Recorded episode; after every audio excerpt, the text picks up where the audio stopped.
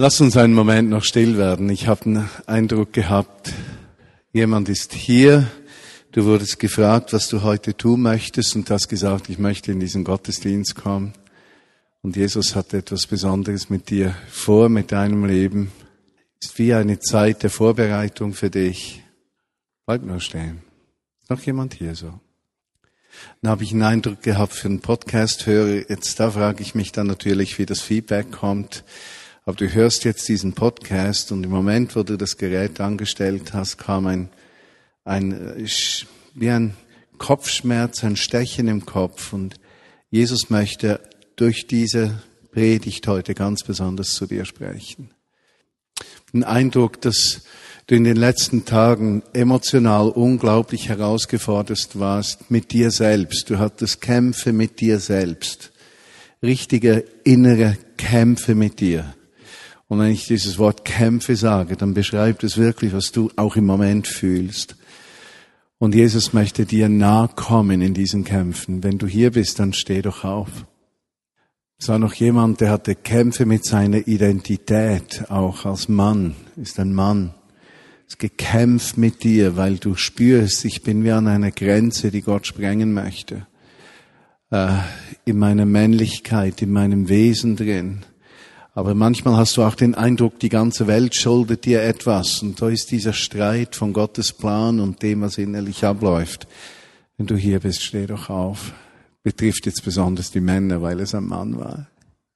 Jesus, erbarme dich, komme mit deiner Gegenwart. Das Evangelium ist die Botschaft der Hoffnung, dass Jesus regiert, dass Jesus gerecht regiert und dass sein Reich ins Haus des Vaters führt. Und im Haus des Vaters findet jeder Mensch das Zuhause, ein Haus des Friedens. Und ich möchte dich äh, fragen, Mann oder Frau, du hast, du spürst, wie in deinem Innern wirklich dieser Friede noch nicht angebrochen ist. Friede heißt wirklich ein, ein Empfinden von Geborgenheit, Sattheit, von, von sich gekümmert fühlen, von Sicherheit, äh, das Wort geborgen äh, sagt viel davon aus, wenn wir uns das Wort etwas durch den Kopf gehen lassen. Wenn das fehlt noch in dir, diese Geborgenheit, dann steh doch auch auf. Ich denke, Gott schenkt ein Zuhause sein in sich selbst. Versteht ihr? Es ist nicht was Äußeres. Es ist ein inneres Geschehnis, das dann auch nach sich zieht, dass wir heil sind in uns. Auch ganz individuell. Jesus, wir kommen zu dir. Du hast einige Dinge angesprochen heute Nachmittag, wo du Hoffnung vermitteln möchtest. Hoffnung, die über unsere eigenen Möglichkeiten hinweggeht. Hoffnung, die nichts mit Leistung zu tun haben, die wir bringen können, sondern ein Geschehen ist, wo dein Heiliger Geist, Jesus, die Herrschaft von Jesus aufrichtet und damit die Tür ins Vaterhaus öffnet komme du mit deiner heilenden Gegenwart. Auch über diese Person, die beim Podcast zuhört, mit den Kopfschmerzen, komme mit deiner heilenden Gegenwart in diesem Augenblick. Und Vater im Himmel, für die Väter und Männer unter uns, die auf Identitätssuche und Ringen sind, komme mit deiner Gegenwart und schenk uns Identität, die von dir kommt, Jesus. Und Friede, der alles übersteigt. Und ich spreche besonders ein Segen aus über allen, die durch eine Scheidung durch mussten in ihrem Leben und die den Schmerz von Scheidung kennen. Dieses abgrundtiefe Loch, das aufgeht, wo man nichts entgegenzusetzen fähig ist. Verlust, der hilflos macht. Komm mit deiner Versorgung und deiner Heilung im Namen Jesu. Und dort, wo Identität zerstört ist, komme mit deiner Identität, die immer Ja sagt zum Leben. Amen. Wir können uns setzen.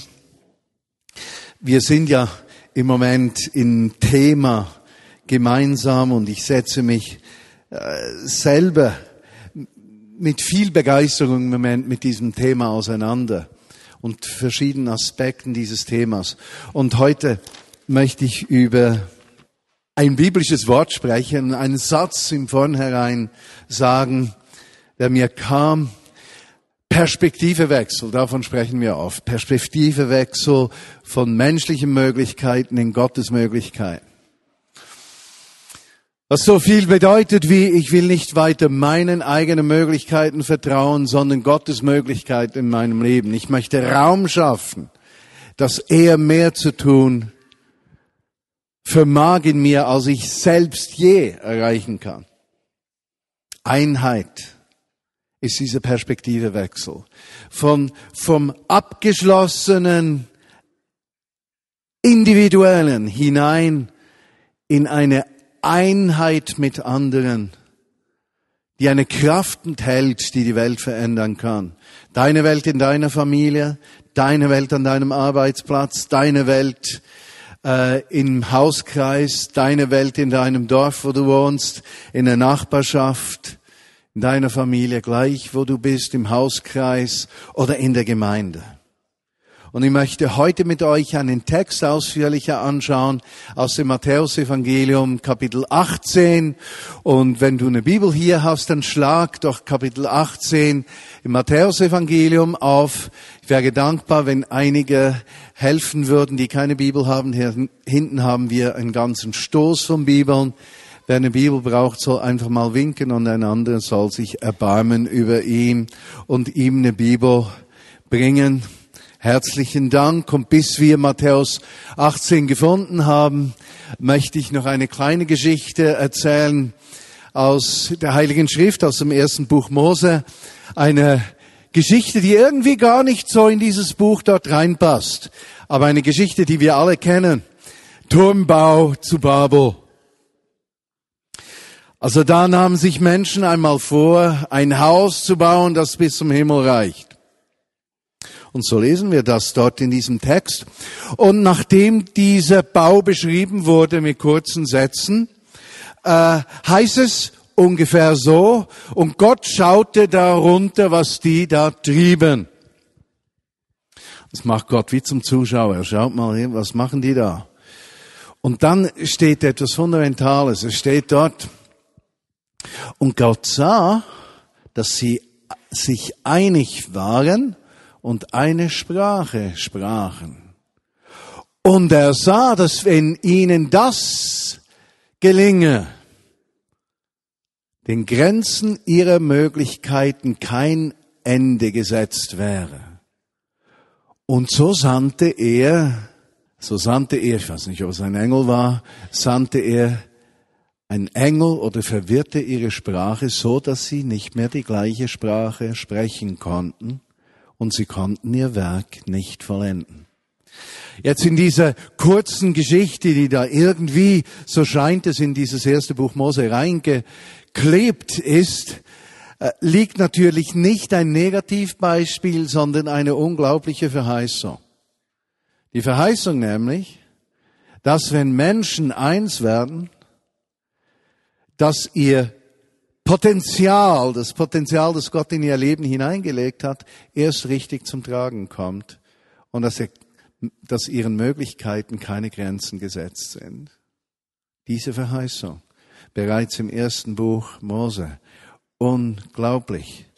Und in diesem Zusammenhang für Menschen, die äh, im Glauben am Anfang stehen, ist auch das Gebet in neuen Sprachen, wie wir es kennenlernen im ersten Korintherbrief 12 oder 14 wichtig. Das Gebet in neuen Sprachen, also einer Sprache, die wir nicht verstehen, ist diese eine Sprache oder ein Bild dieser einen Sprache, die uns miteinander verbindet, die uns innerlich aufbaut und die uns dabei hilft, eigene Grenzen zu sprengen. Klammer zu.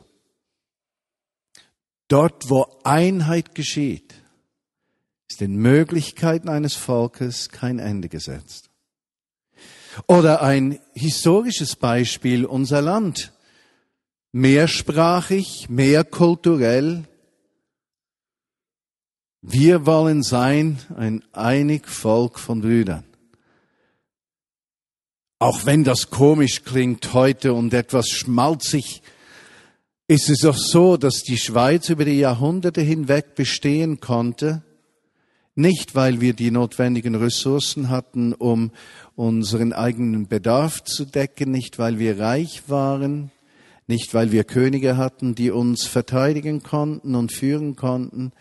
Das einzige Gut, was dieses Volk eigentlich hatte, war die Einigkeit und Bereitschaft in der Verschiedenartigkeit von Sprachen nach der Reformation von Religion, evangelisch und katholisch, das Gemeinsame zu suchen. Und genau das wurde uns zum Segen. Wir sind kein Land mit großen Ressourcen, aber die größte Ressourcen der nächst, Ressource der nächsten 100 Jahre, die schlummert hier in der Schweiz. Oder auch in der Schweiz. Das ist Wasser. Wasser wird zu einem der teuersten Güter werden. Wasser wird das Gold des 21. Jahrhunderts werden. Und könnte es sein, dass dieses Gold uns auseinandertreiben wird, wo individuelle Interessen dann mehr gewichten als das Gemeinsame? Ein Volk, das eins ist, kann viel erreichen. Und genau diese Wahrheit nimmt Jesus im Matthäusevangelium auf und ich möchte mit euch einen Vers besonders beachten, aber dann das Umfeld auch anschauen. Wir lesen Matthäusevangelium 18, Verse 18 bis 20 und dort steht Folgendes. Und Jesus sagt es im Zug dieser Predigt, die uns in Matthäus 18 begegnet. Wahrlich sagt er, ich sage euch, was irgend ihr auf der Erde binden werdet, wird im Himmel gebunden sein. Und was ihr auf der Erde lösen werdet, wird im Himmel gelöst sein. Das spricht von einer Bevollmächtigung, die Gott uns gibt, eine, die wohl interpretiert werden kann in verschiedenster Weise, aber er sagt, was ihr auf der Erde tut, das kann eine Auswirkung im Himmel haben. Mensch, du bist wichtig im Plan, den Gott mit seiner ganzen Schöpfung hat. Erinnert uns an unsere Verantwortung gegenüber der Schöpfung, erinnert uns aber auch an unsere Verantwortung für soziale Gerechtigkeit in der ganzen Welt, sprich diese Micro-Enterprises, Nouvelle Perspektive, neue Perspektive für Menschen, die nicht genügend haben, um zu existieren. Was wir tun, hat Kraft und der Himmel nimmt das, was wir tun, wahr und nimmt es auf. Uninterpretiert jetzt mal. Der nächste Satz. Wenn zwei von euch auf der Erde übereinkommen werden über irgendeine Sache, um welche sie auch bitten mögen, so wird sie ihnen werden von meinem Vater. Wunderschöner Satz. Den werden wir dann noch genauer miteinander anschauen. Denn wo zwei oder drei versammelt sind in meinem Namen, da bin ich in ihrer Mitte. Das ist kein Gemeinde, Bauprogramm. Wir gründen die neueste Gemeindebaubewegung und gründen Gemeinden von zwei Menschen, damit wir am Ende viele Gemeinden gegründet haben, sondern eine Zusage, wo zwei Menschen mit Christus in der Mitte zusammenkommen. Dort ist er gegenwärtig mit seiner Verheißung. Nun, das ist wie der Kern dieser Predigt aus Matthäus 18 von Jesus. Aber damit wir es noch etwas besser verstehen, müssen wir das Umfeld anschauen. Und Matthäus 18 bietet einen ganz besonderen Zusammenhang zum Thema Einheit. Das Thema Einheit, von dem hier die Sprache ist, ist eingebettet in Perspektivenwechsel, den Jesus verursachen möchte im Leben derer, die ihm zuhören. Die Kernverheißung, was er tut, kann die Welt verändern. Wenn zwei übereinkommen, worum sie auch bitten werden, es soll ihnen werden vom Vater, der im Himmel ist. Der erste Perspektivewechsel, der Rahmen für diese Aussage ist der Perspektivewechsel, was Kinder betrifft. Jesus fordert ja immer wieder heraus, wenn er spricht. Jesus lässt keinen Zuhörer ruhig. Er, er kann nicht sagen, was nicht Widersprüche hervorruft. Menschen, die mit Energie sich aufregen über das, was er sagt. Und er sagt etwas unglaublich Herausforderndes. Er sagt, wenn ihr nicht wie Kinder werdet, könnt ihr das Reich von Gott nicht haben. Ja, aber, wann sagt er das? Er sagt das zu einer Gruppe von Menschen, die davon ausgehen, dass das Kind eigentlich keinen Wert hat, dass es erst durch eine kommende Leistung seinen Wert in der Gesellschaft ausweisen kann. Und er sagt, wenn du nicht wirst wie ein Kind, wie kann er das sagen? Was hat das mit Einheit zu tun? Ein Kind, das nichts zu leisten vermag. Ein Kind, das nur durch seine Existenz bereits wertvoll ist, obwohl die Gesellschaft ihm den Wert abgesprochen hatte damals und es auch nicht immer riesige Chancen hat, erwachsen zu werden, von der Gesundheit her. Perspektivewechsel von menschlichen Möglichkeiten hin in Gottes Möglichkeiten. Aber auch Perspektivewechsel im Umgang mit Versuchung. Es geht Jesus nicht nur um die Tatsache, dass Menschen versucht sind und falsche Entscheidungen fällen können. Nein, er sagt, noch schlimmer ist es, wenn Menschen für andere Menschen, die schwach sind, zu einem Stolperstein werden. Und alle mögen sagen, ist doch nicht mein Problem. Hey, wie es denen geht, ist nicht mein Problem. Die haben Aussatz, weil sie was verbrochen haben, ist nicht mein Problem. Die sind ausgestoßen von der Gesellschaft, weil sie einen Fehler gemacht haben, das ist nicht mein Problem. Es ist ihr Problem. Und Jesus sagt und fordert alle heraus. Nicht das Problem ist die Frage, sondern der Grund, der zum Problem geführt hat. Perspektivewechsel, Verse 7 bis 9. Herausfordernd, hinterfragend. Wo stehe ich? Also eins zu werden, diesen Höhepunkt dieser Predigt bedeutet auch, sich zu überlegen, wo werden wir zu einem negativen Anstoß für Menschen? Jesus fordert heraus.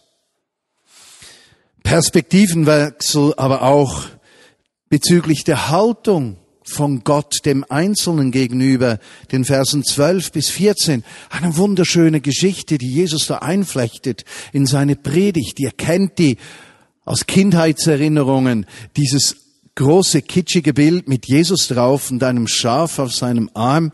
Meistens ist es noch ein schwarzes Schaf und um ihn herum weiden 99 andere Schafe und die Geschichte, wie er der Hirte von 100 Schafen die 99 hinter sich lässt, um das eine zu suchen. Ich weiß noch als Kind, wenn ich dieses Bild gesehen habe, und dann gedacht habe, und Jesus geht dem Einzelnen nach, obwohl ich ja nicht in diesem Sinne Christ war, das hat mich beeindruckt. Perspektivenwechsel. Jesus geht dem einen nach.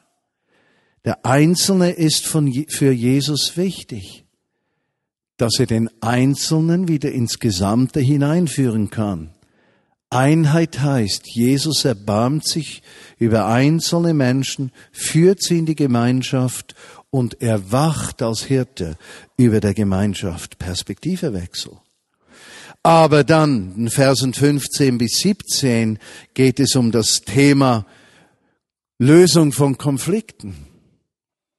Und wir sehen plötzlich in dieser Predigt von Jesus, wie er sagt, Konflikte sind lösbar wenn ihr aufeinander zugeht, mit weichem Herzen aufeinander achtet, wenn ihr zueinander steht, wenn ihr Konflikte nicht verdrängt, sondern ansprecht, mit einem weichen Herzen, Perspektivewechsel von der Unmöglichkeit ungelöster Probleme hin zur Möglichkeit, dass Gott durch seine Liebe in jede Herausforderung und jeden Konflikt Veränderung bringen kann.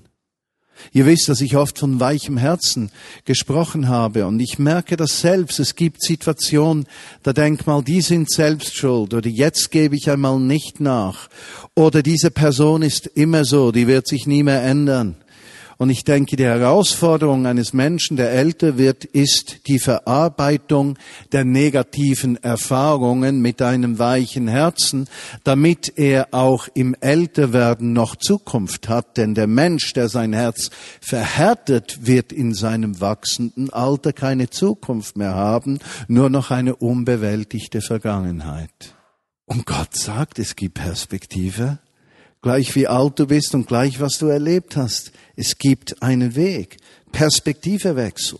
Und dann kommt dieser Kernsatz und nach diesem Kernsatz kommt diese herrliche Geschichte vom Perspektivenwechsel bezüglich Vergebung. Und wenn ihr mitlest, kennt ihr die Geschichte etwas, die ihr überflogen habt, äh, von den Versen 21 bis 35 einmaliger erzählt da, dass da ein Schuldner gewesen sei, der hätte eine riesige Schuld gehabt und er hätte bestraft werden sollen, bis er die Schuld zurückbezahlen könne. Er hatte dann beim Gläubiger gebettelt und gebeten, dass ihm die Schuld erlassen würde. Dieser hätte sich erweichen lassen. Er sei dann rausgekommen aus dem Gericht und vor ihm stand dann sein Schuldner, der ihm nur etwas ganz Kleines schuldete.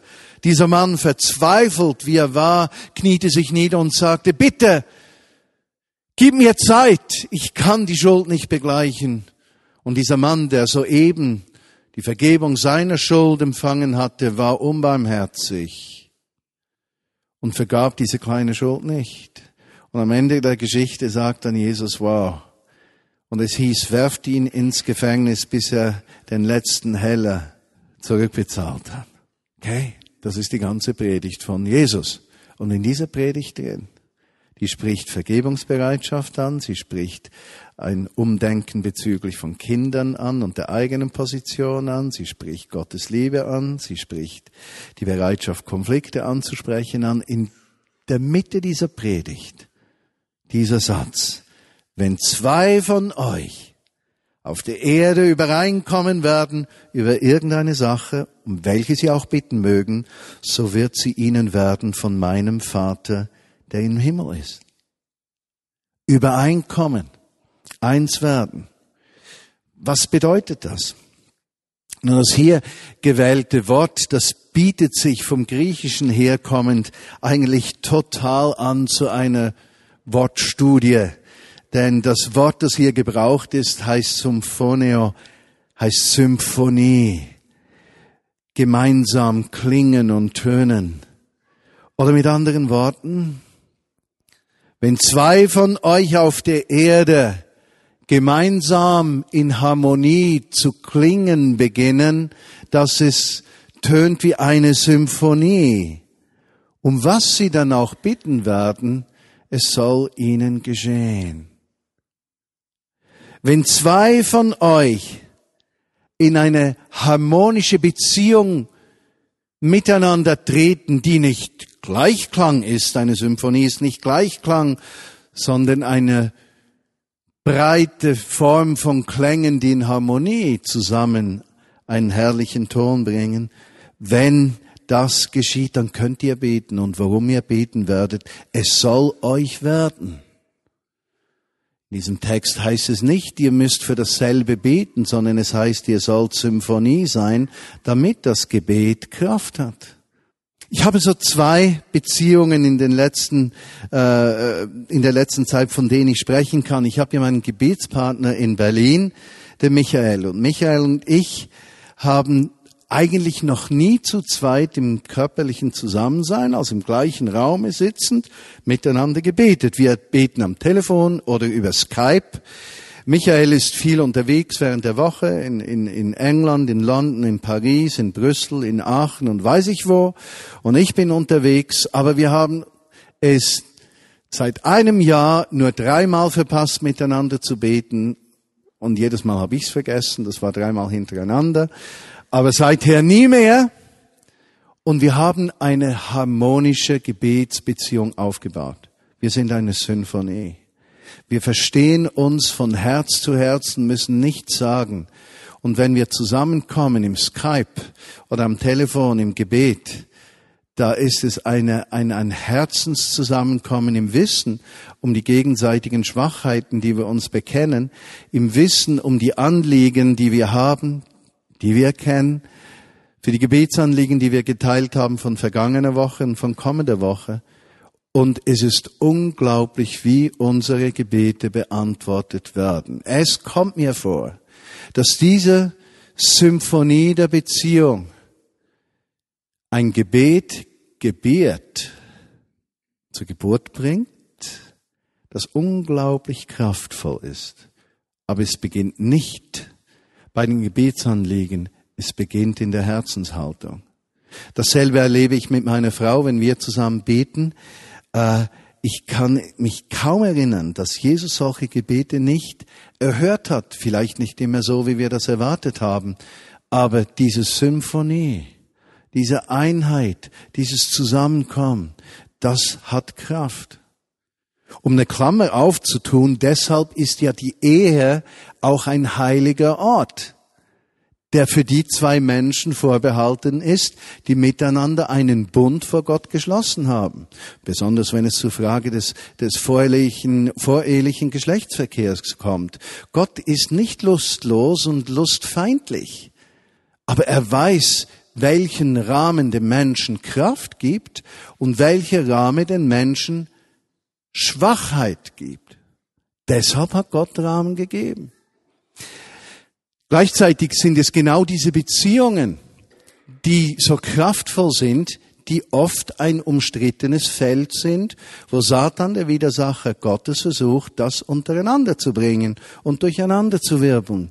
Die Ehe heute und Familie sind ein Schlachtfeld des Teufels. Christliche Gemeinden, und ich habe viel mit christlichen Gemeinden und Gemeinschaften zu tun, sie sind ein Schlachtfeld des Feindes. Und die Frage, die sich stellt, ist, wie können christliche Gemeinden, christliche Familien und Ehen wieder zur Kraft zurückkommen, die Gott ihnen eigentlich verheißen hat? Wo zwei oder drei zusammen sind, in meinem Namen bin ich mitten unter ihnen, ich bin gegenwärtig. Wenn zwei übereinkommen, worüber sie auch, wofür sie auch beten wollen, es soll ihnen werden vom Vater im Himmel. Was ihr auf Erde bindet, soll im Himmel gebunden sein. Was ihr löst auf der Erde, soll im Himmel gelöst sein. Also grundsätzlich ein Ort der Vollmacht und der Kraft. Der Feind möchte das zerstören. Jesus möchte das aufbauen. Das auch der Grund, weshalb Jesus ja gebetet hat. Bewahr sie Herr, in deinem Namen, Johannes 17, 11, den du mir gegeben hast, auf dass sie eins seien, gleich wie wir. Also diese Einheit in der Ehe, in der Familie, in der Gemeinde ist anzustreben. Sie enthält eine Verheißung. Sie hat Kraft, die Veränderung bringen kann. Doch lass uns die ganze Gedanke von Symphonie noch etwas weiter spinnen. Symphonie ist für mich ein harmonisches Zusammenklingen von unterschiedlichen Menschen. Die Schönheit einer Symphonie ist ja nicht, dass alles gleich klingt, sondern dass es eine Spannung erzeugt von Instrumenten und von Klängen. Ich habe zwei Erlebnisse gemacht in den letzten Jahren mit Musik, die mich unglaublich auch emotional berührt haben. Das eine war, und ich bin im Grunde genommen kein Klassikliebhaber oder Kenner, das eine war die Oper Aida in Verona. Und ich saß vorne, nicht ganz, aber ziemlich. Das war ein Sinnesgenuss, den ich mir vorher nie hätte vorstellen können von Klängen, von Musik, von Eindrücken, von Himmel, von der Schönheit der Darstellung, der, der, der ganzen äh, Oper, wie sie daherkam mit dieser traurigen Geschichte dieser Frau, die am Ende dann starb mit ihrem Geliebten. Herrlich. Das zweite war vor einem Jahr, also nicht der Tod, naja. Das zweite war vor einem Jahr, war ich mit dem Leitungsteam in Berlin und hörte Barenbäum, der Mahler, Gustav Mahler spielte. Und Mahler, ich habe das gar nicht so gekannt, aber Gustav Mahler und die Klassiker, die werden mich vielleicht steinigen, aber Gustav Mahler hat eine einzigartige Fähigkeit, eine Verbindung zu schaffen zwischen Klängen und Bildern. Und wenn du dort sitzt und zuhörst und die Augen schließt, dann gehen dir wunderschöne Gemälde vor den Augen auf von Landschaften, Bäumen, Flüssen, von Farben und so weiter und du bist richtig gefangen. Nach 75 Minuten war das Konzert zu Ende. Ich habe gedacht, sei die Pause.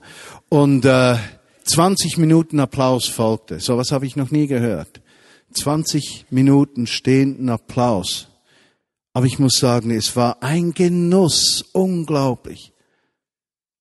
Klänge, Symphonie, Zusammenklingen ist unglaublich. Eine Symphonie erinnert an Harmonie, ist eine Übereinstimmung oder ein Einklang der körperlichen, innerlichen, geistigen, geistlichen, seelischen Harmonie zwischen Menschen. Oder in der Musik, etwas passt zusammen, obwohl es eigentlich nicht unbedingt zusammenpassen würde. Oder noch ganz einfach, wenn ein Hut zu einem Kleid passt, dann ist das eine Symphonie. Obwohl Hut und Kleid unterschiedlich sind.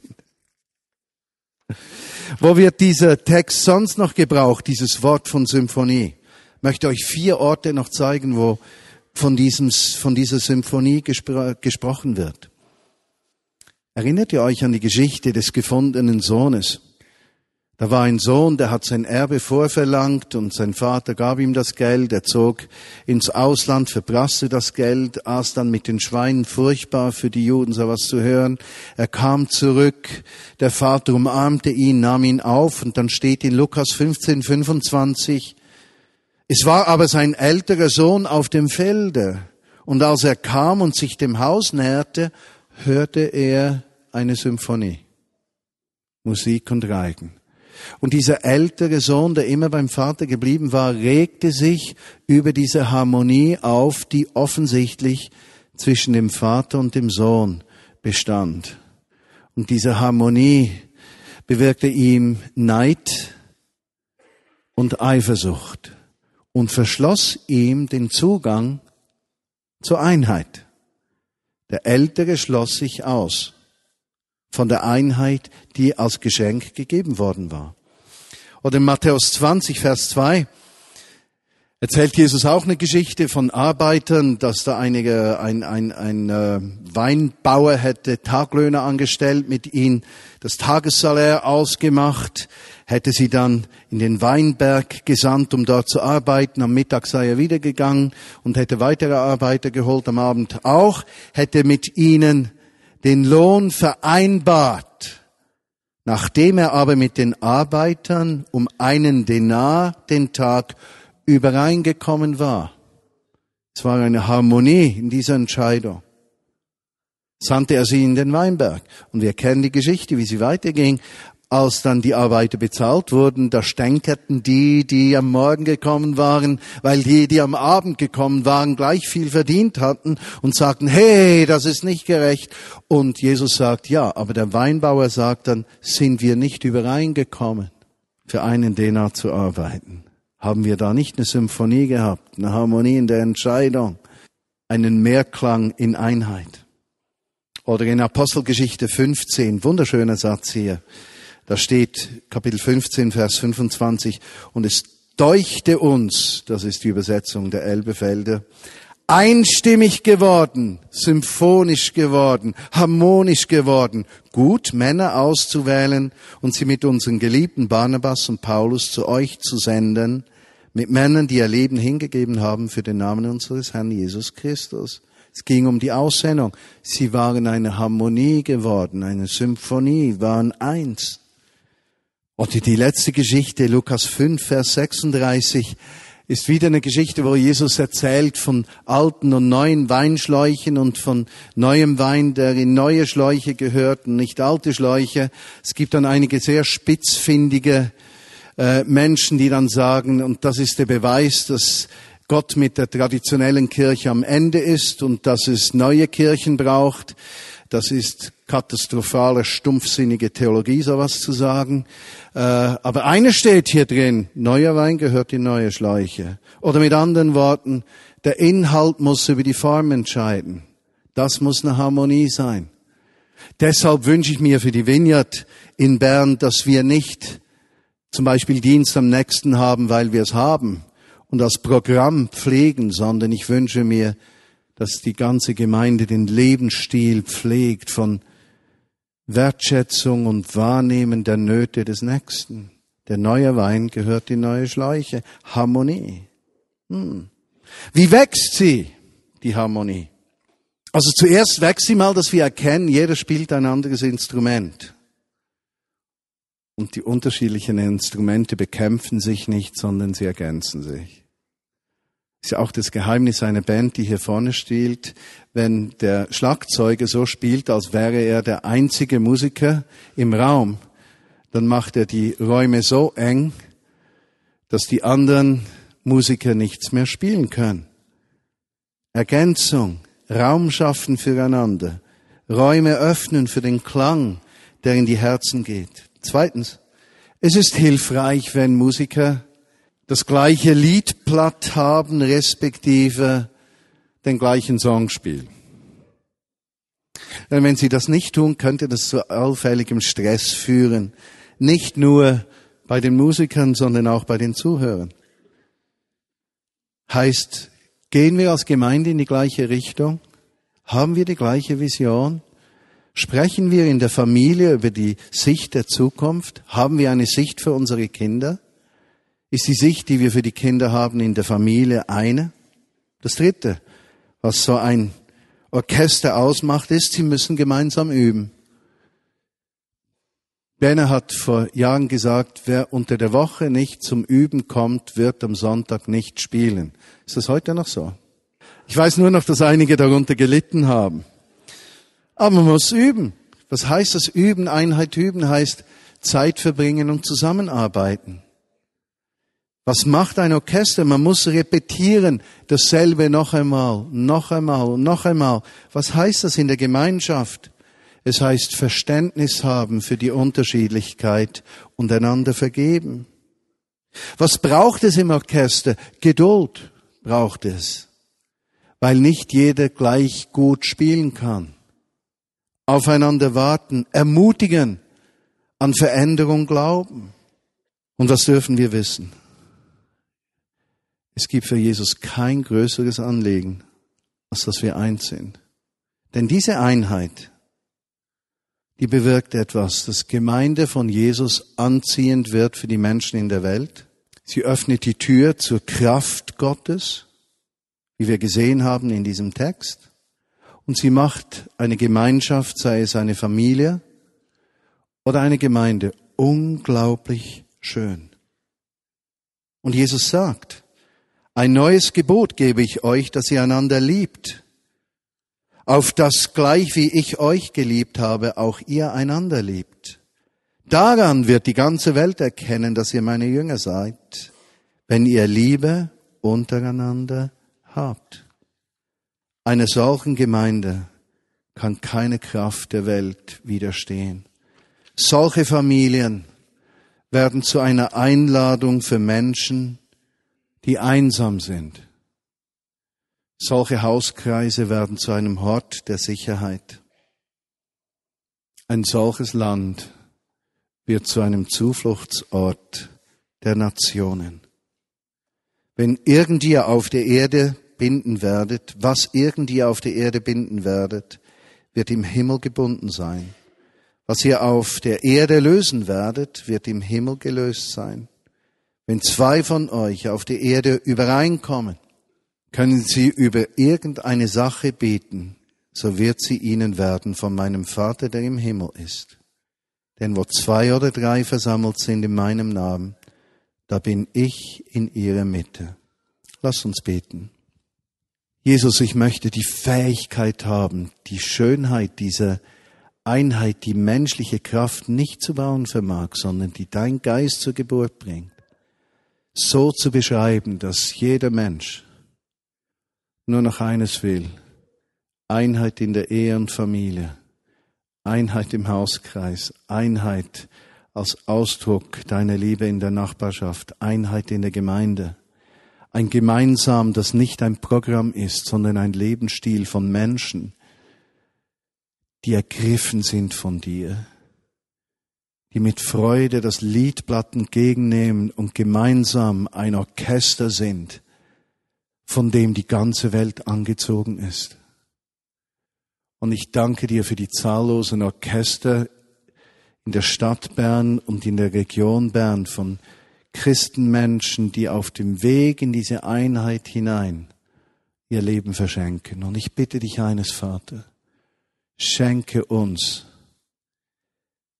eine Einheit, die die Einladung ist, dass du gegenwärtig bist und deine Kraft und Gegenwart die Menschen um uns herum und uns selbst verändert. Und ich traue dir zu, Jesus, dass diese Zeit von gemeinsam, die wir miteinander pflegen, wo wir uns bewusst öffnen für einen Perspektivewechsel von eigenen Wegen und unseren Möglichkeiten hinein in Gottes Möglichkeiten, dass du einen geistlichen Aufbruch, eine Erweckung schenken wirst, unserer Herzen und unseres Denkens, dass eine Hoffnung für unsere Gesellschaft kommt und ein Blick, wie die Zukunft aussehen wird, weil wir uns einander gegenseitig verschenken und gemeinsam uns dir hingeben für deine Absichten. Nimm uns an deiner Hand, Jesus, und lasse du keinen zurück, der hier in diesem Raum sitzt, sondern nimm uns mit auf diese unglaubliche Reise. Und das ganze Volk sagt, yes, okay oder Amen oder so ist es.